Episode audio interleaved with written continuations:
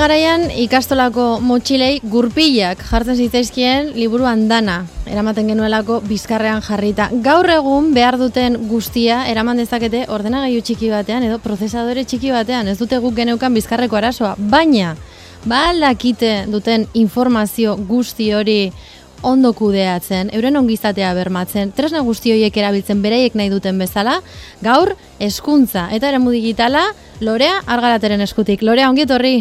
Kaixo, laire, modu. Zelan daukazu zuk bizkarra?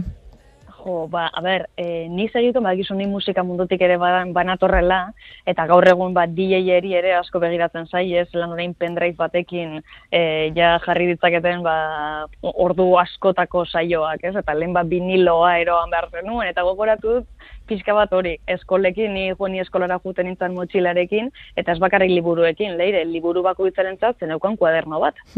Mhm. Eta gaur, kreston pixua, eta gaur egun, ni oraindik motxilarekin noa eta batzuk barra egiten didate ere bai, ba pizkate batxillergoko motxila horrekin noalako oraindik, ez? Baina bueno, nik motxila horretan gauza asko eta bizipen asko gordetzen ditut eta leire oraina sai zu. Zenbat liburuietako gordetzen gorde dituzu Nik ustut baten bat izango duzula hortik.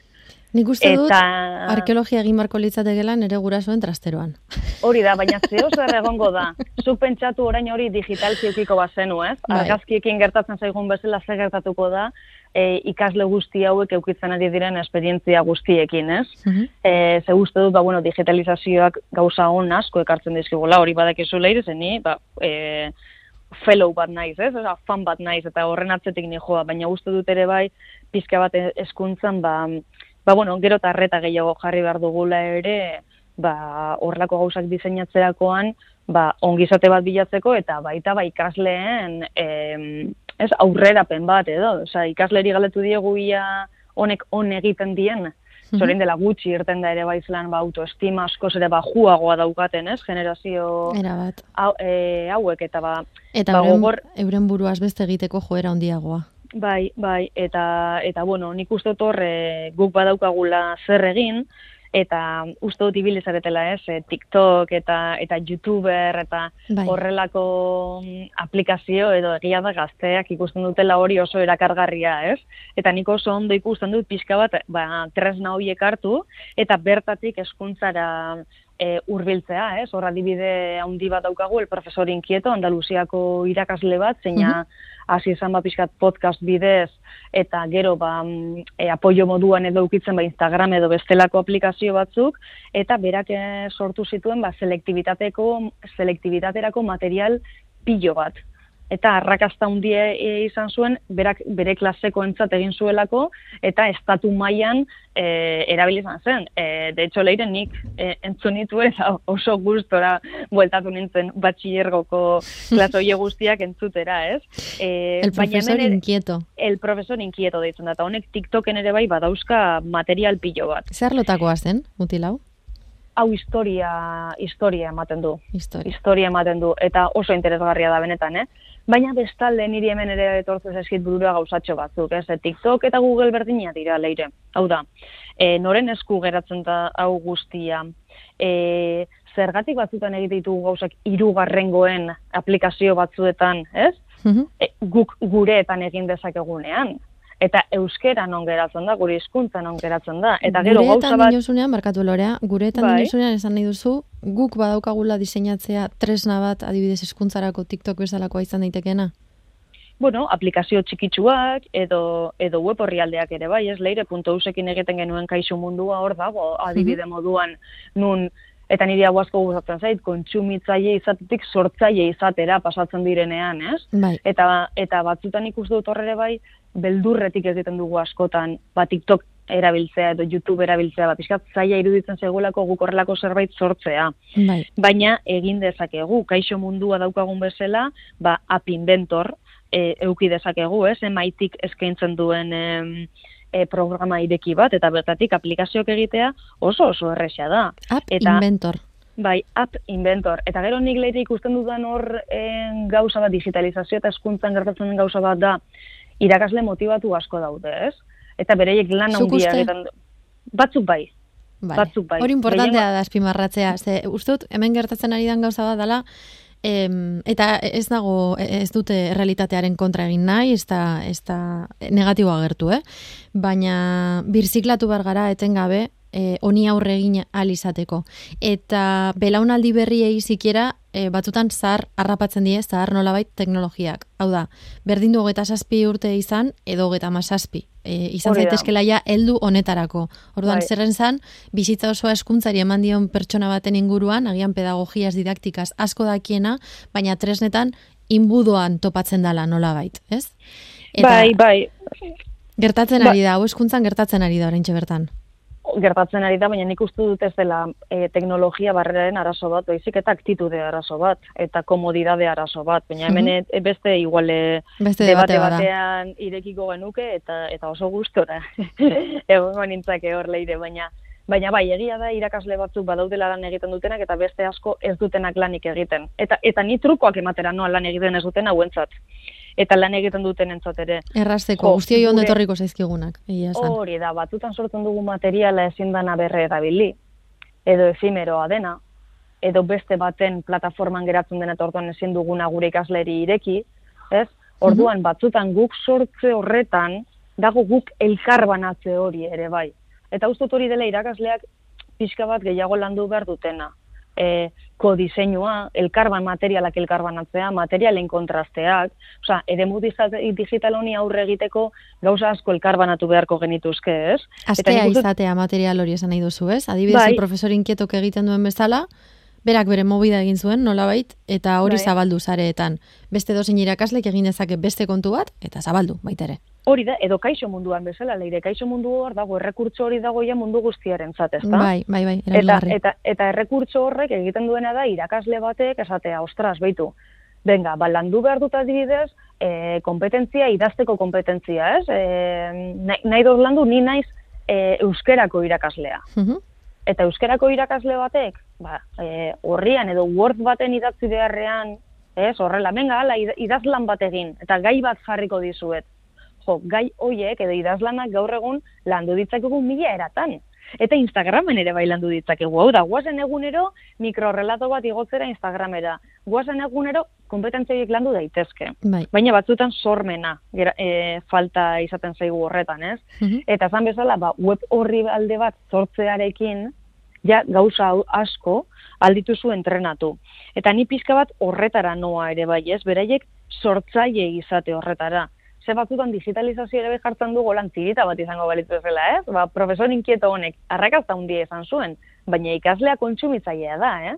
Bai. Ikasleak hemen ez du eskurik sartzen. Eta hemen dator leire tendentzia bat, ekarriko dizuen nik uste aurrera goze, horrendik ez dut asko irakurri, baina egia da eskoletan, ba, bueno, eta hemen eskola 2.0 eta ez, ba, ordenagailuak eta e, ba, bueno, e, diru laguntza baten bidez sortzen dira, ez dira ikasleak, hau da ikasleek ordenagailu hori ez dute berea ikusten. Mhm.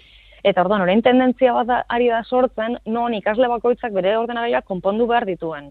Ah, ara? Aldak, alde, ba, disko gogor aldatu, edo, bai, bai ba, aldaketa txikitxoak, ez? Mhm. Eta esaten dute, ba, honek asko hobetu duela, e, teknologiarekiko duten harremana. Pertsepzioa, humanizatzen Pertsep... duelako nola baitez, ikutualizateak eta... Hori da, hori da, eta nik leite hemen sartzen nahi, nahi nuen pixkat artizau hitza. Hau da, lenguen lagun batekin hitz egiten nuen, ez? Eta, bueno, ba, niri badakizue datuak ba, digitalizaziotik edo arle digit, arlo digitalak ematen dizkigu datu asko, ez? Bai datuek erabaten gaituzue ba, patroi batzuk bilatzera, eta patroi horiekin egiten dena da, ba, inteligentzia artifizial hori sortu ez. Mm Eta orduan egia da, lanpostu asko ari direla e, ba, transformatzen, eta e, espazio askotan pertsonak ez daude, peajeak daukagu hor argi eta garbi ez, bai. adibide argi eta errex bat. Bai, bai, bai. Peajeetan, momenturen baten ez da pertsonarik egongo. Ez? Eta orduan, non geratuko dira art, artelan horiek edo artizau lan horiek, ez? Eta eta gure gazteak eta gure eskoletan landuko dugu artizau lan hori teknologiak gandik hurbil. Ze batzutan hori egiten dugu, ez? Teknologia alde baten eta artizau lanak beste batean. Ez konturatzen ari zara nola baitz, e, artizau itzarekin lotzen ari garela, gorputza jartzea eta eta artizaua. Bai, bai, eta uste dut hortik pixka bat gaurko nire hiru vertikal horiek ziren, ba, sortzaile izatea, ez? Bai kontsumitzaile izatetik guazen sortzaile izatera, eta sortzaile horrek artizauarekin harreman asko kiko du, mhm. eskuekin, eta zikintze hori, ez? Eta pixua, motxilako pixu hori sentitze hori, ai ama, zen bada giga bat. Nere kuadriako batek esaten duen bezala lokatzetan egotea. Hori da, baina lokatzetan egotea oso ondo dago, eta gaztentzat oso ondo dago.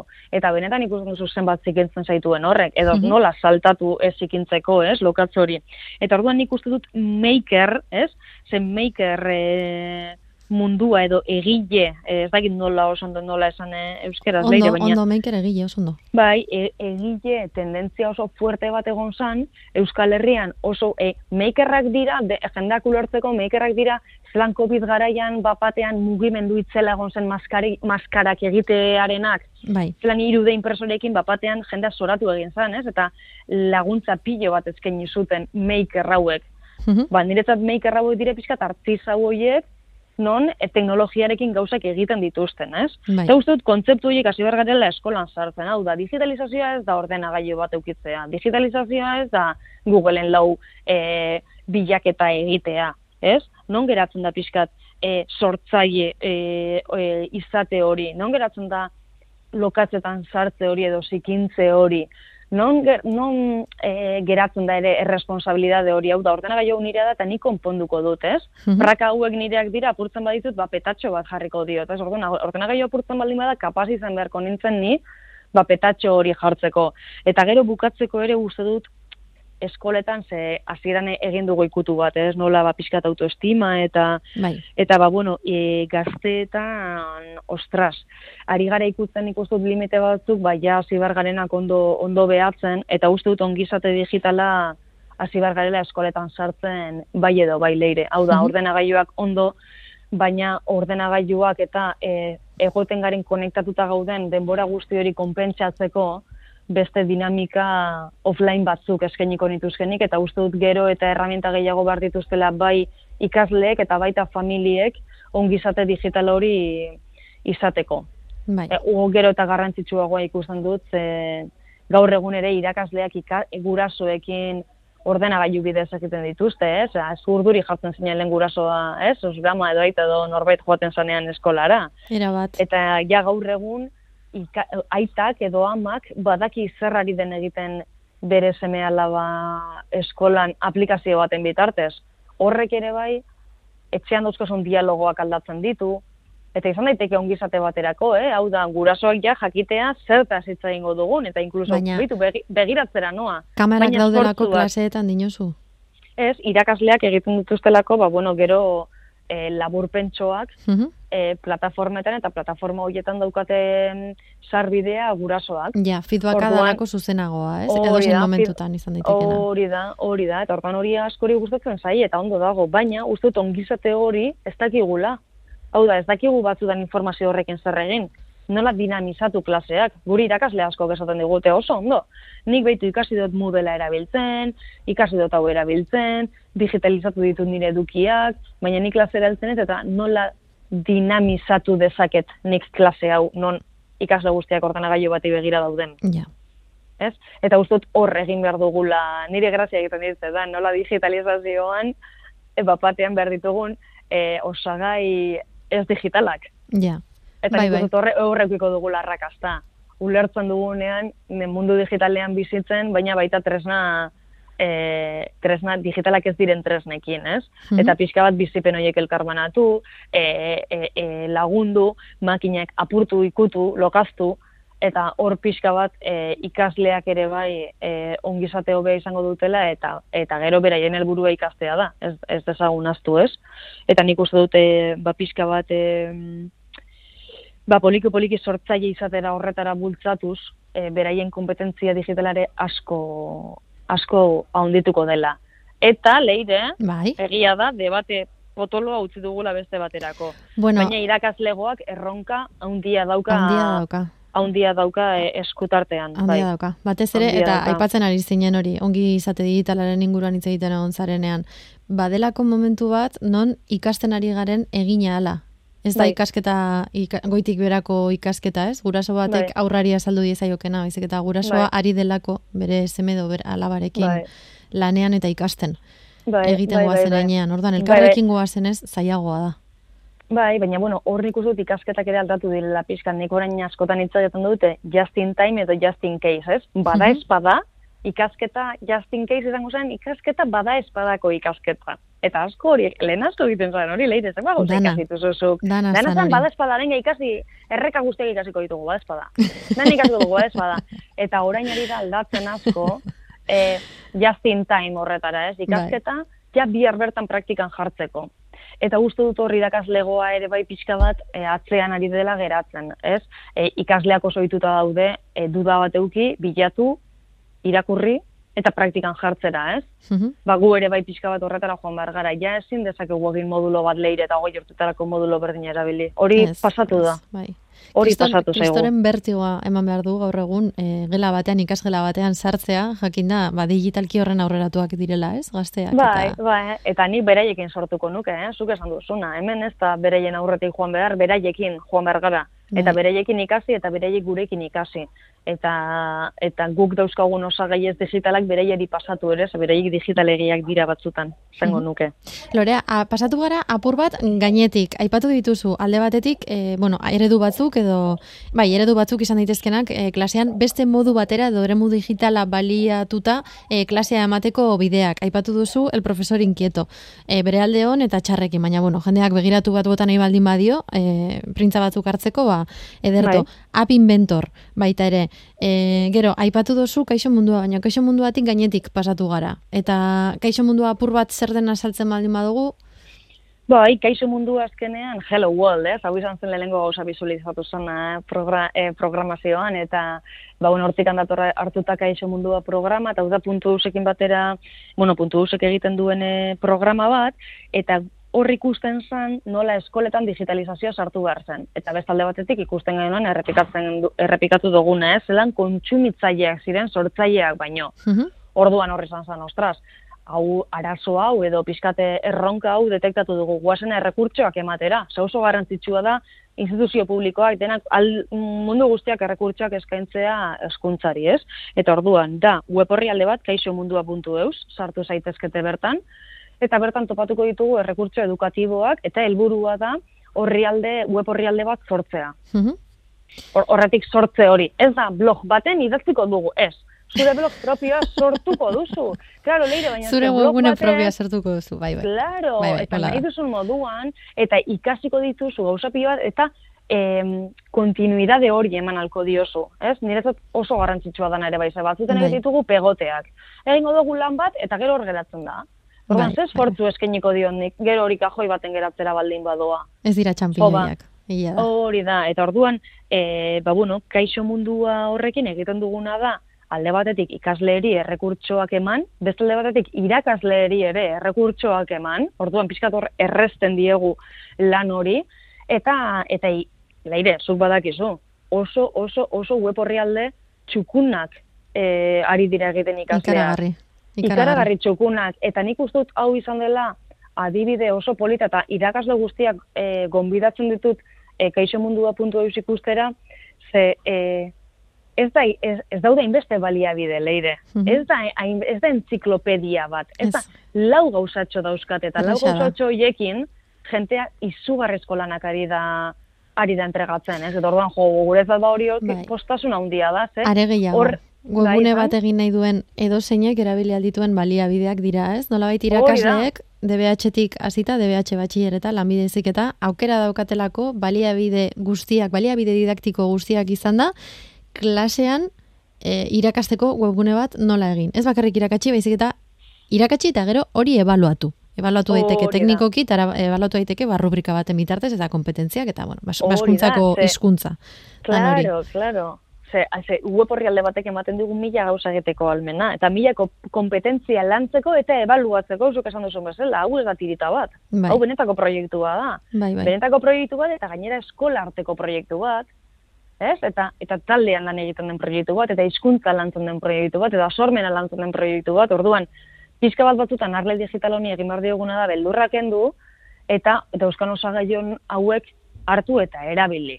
Mm Eta hor ba pizkat ba errekurtsoak eskaini bar dizkiegu irakaslegoari orduan hor dauzkagu gaur komentatutakoak. Beste baten sartuko naiz leire, ze, gogo asko daukat, bai? mobila, mobilarekin egin daitezkeen gauz, gauzekin. Bale, hori beste baterako utziko dugu zen mobilak. Eskertuko dizugu pila bat, bai, ze eskuntza bai. alorrean, bai ikusten ari gara, bai kaixo mundua proiektuarekin, eta, eta bueno, jasotzen ari garen, saioan jasotzen ari garen beste bat feedbackekin, behar dela. Jendeak laguntza, laguntza bat behar duela, ipatu duzun bezala, klaseak divertigarriak egiteko, baina era berean gazteen hizkuntza hitz egin izateko eta beraiek sortzaile digitalak izan daitezela bultzatu hortara, ez?